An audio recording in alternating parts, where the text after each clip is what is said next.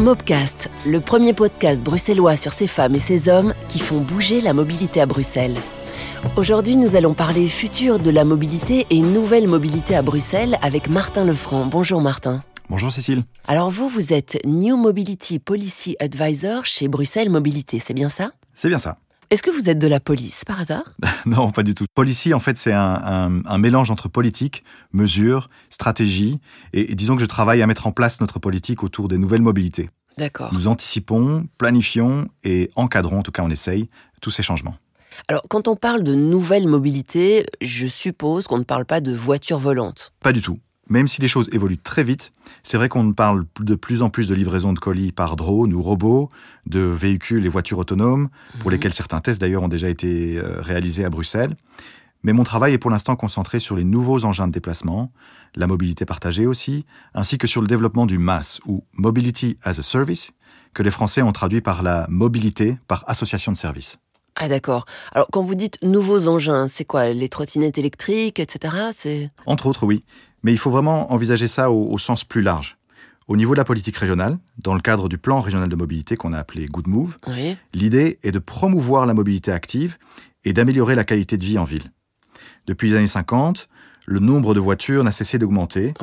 Euh, et c'est vrai qu'il n'y a pas de secret, plus il y a de voitures, plus il y a de chances qu'il y ait des embouteillages et de la congestion. C'est sûr avec les implications en plus en termes de sécurité routière, euh, de congestion, comme je disais, les embouteillages, la pollution de l'air et le manque de place, nos politiques ont décidé de prendre les choses en main. Et ce plan régional porte 50 actions très concrètes pour changer en profondeur la mobilité à Bruxelles d'ici à 2030 et accompagner cette nécessaire transition. Est-ce que je vous comprends bien en imaginant un peu euh, bye bye la voiture? Alors pas du tout, c'est ni l'idée ni l'intention.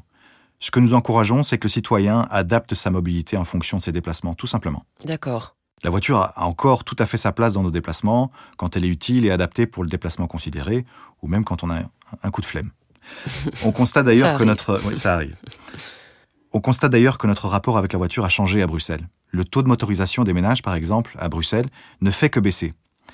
Et les voitures partagées sont une belle innovation pour pouvoir continuer à bouger sans engorger les rues. Oui. Techniquement, aujourd'hui, nous n'avons plus strictement besoin de posséder des véhicules pour répondre à nos besoins de mobilité. On peut juste l'utiliser comme un service.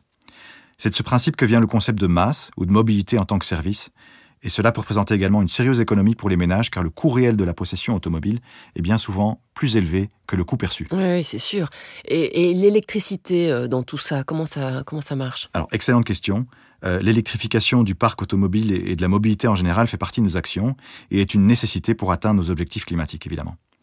De plus, il y a aussi des avantages en termes de réduction de bruit et d'amélioration de la qualité de l'air en ville. Oui, c'est vrai. Pour accompagner cette évolution, nous devons accélérer le nombre de bornes de recharge en ville. Mais remplacer toutes les voitures par des voitures électriques n'est évidemment pas la seule et unique solution. Il faut travailler sur ce qu'on appelle le report modal et faire en sorte que nos déplacements soient plus multimodaux. On travaille d'ailleurs sur la conception et la création de hubs de la multimodalité. Euh, c'est quoi un hub? Eh bien, c'est un endroit en ville où le citoyen peut facilement passer d'une mobilité à une autre. On laisse la voiture pour le vélo ou le métro pour la trottinette, et tout ça se fait au même endroit. Ah d'accord. Nous cherchons actuellement les 20 endroits pilotes pour implanter les, premiers hubs, et on réfléchit également à la forme que peuvent prendre ces hubs, ainsi qu'à des niveaux de service minimum en fonction du contexte dans lequel ils se trouvent. Cela permettra aux gens de tester toute une série de mobilités différentes et faire le bon choix pour ces déplacements en fonction de ses besoins du moment. Oui, c'est ça, c'est des déplacements euh, hybrides en quelque sorte. Exactement. Ok, donc si je peux résumer, vous êtes euh, en charge de tout ce plan euh, Good Move, donc le plan du mieux bouger en ville. Voilà. En tout cas, c'est un des rôles du service planification de Bruxelles Mobilité dont je fais partie. D'accord. Nous essayons de dessiner la mobilité de demain au sens large, en intégrant les évolutions et innovations. Mais Good Move est un travail de longue haleine qui nécessite aussi la participation de nombreux partenaires, comme les communes par exemple. Alors, vous avez parlé de hub, de la mobilité partagée, d'électrification, mais il y a quoi d'autre? Eh bien, il y a encore pas mal de choses. Euh, je peux citer le MAS par exemple, ou Mobility as a Service. Il s'agit de proposer plusieurs choses. Tout d'abord, une information intermodale et multimodale qui est centralisée et en temps réel sur l'ensemble des modes de déplacement possibles, y compris la voiture. D'accord. Deuxièmement, une tarification adaptée aux déplacements demandés et une vente digitale ou en ligne des billets et de tous ces services. Une application est actuellement en cours de développement avec la STIB pour accompagner et faciliter la vie des gens dans le choix des options de ces déplacements. Il y a beaucoup de services de mobilité, c'est parfois un peu troublant euh, et difficile de s'y retrouver. Eh bien, le MAS est là pour vous aider. Le MAS, c'est votre Mobility Buddy. C'est ça, une sorte de Waze urbain qui nous renseignerait pas seulement sur la route, mais aussi sur tous les moyens de transport euh, qui sont disponibles. Exactement. L'outil évolue sans cesse en fonction de nos observations. Nous récoltons les données et améliorons cette application en fonction des usages. C'est vraiment l'utilisateur qui est au centre des considérations. Il y a aussi la gestion de l'arrivée de la micromobilité. Euh, micromobilité, euh, est-ce que ce serait la mobilité des microbes ou je suis tout à fait à côté? Alors presque, mais quand même pas tout à fait. On parle ici de petits véhicules légers, souvent électriques, comme les vélos partagés, les trottinettes électriques, les monoroues et autres engins de déplacement. Mais il y a aussi les vélos cargo dans toutes leurs formes, ou même les mini-voitures qu'on commence à voir petit à petit dans les rues. Oui, c'est vrai. Toutes ces choses qui ont débarqué dans l'espace public ces dernières années et qu'il faut encadrer au niveau des infrastructures, mais aussi de la réglementation.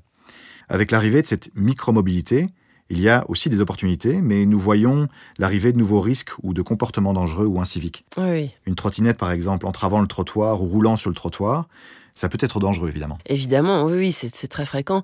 Alors, comment ça s'est passé l'arrivée de ces nouveaux acteurs, justement, euh, sur le terrain? Eh bien, c'est une question assez complexe. Euh, tout d'abord, parce qu'il s'agit principalement d'acteurs du secteur privé, venant même parfois d'autres continents.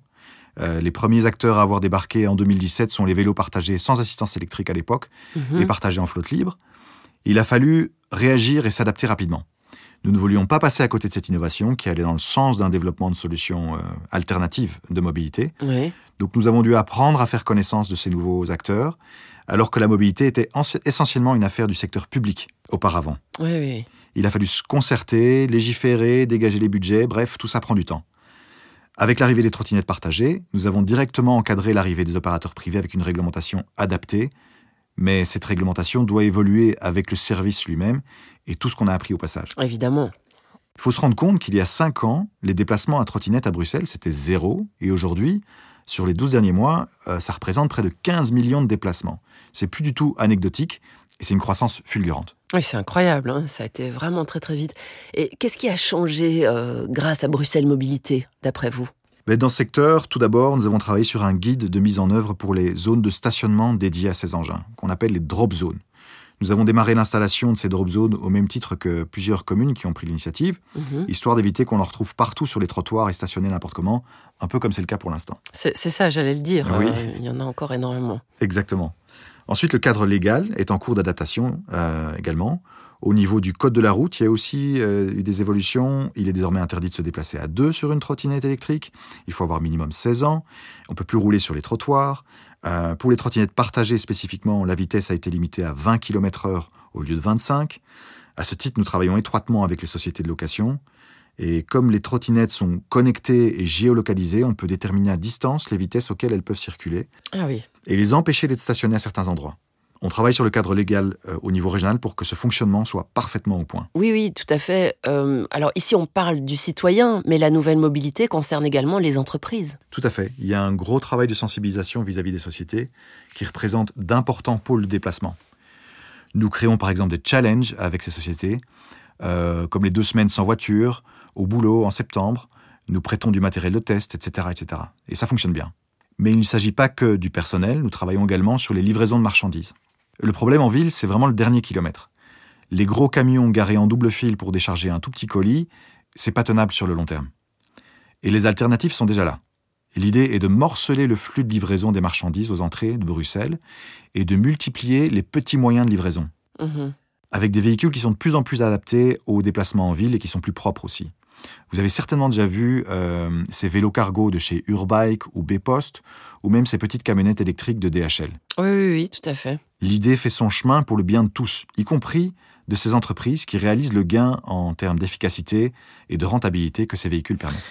Et euh, la question que je me pose, c'est est-ce que Bruxelles est, est- est un bon élève dans cette nouvelle mobilité? Eh bien oui, on se débrouille plutôt bien. Ah, Les gros bouleversements apparaissent évidemment d'abord euh, dans des villes plus grosses que Bruxelles, comme San Francisco, Londres ou, Paris, mhm. mais en tant que capitale de l'Europe, nous ne sommes pas loin derrière.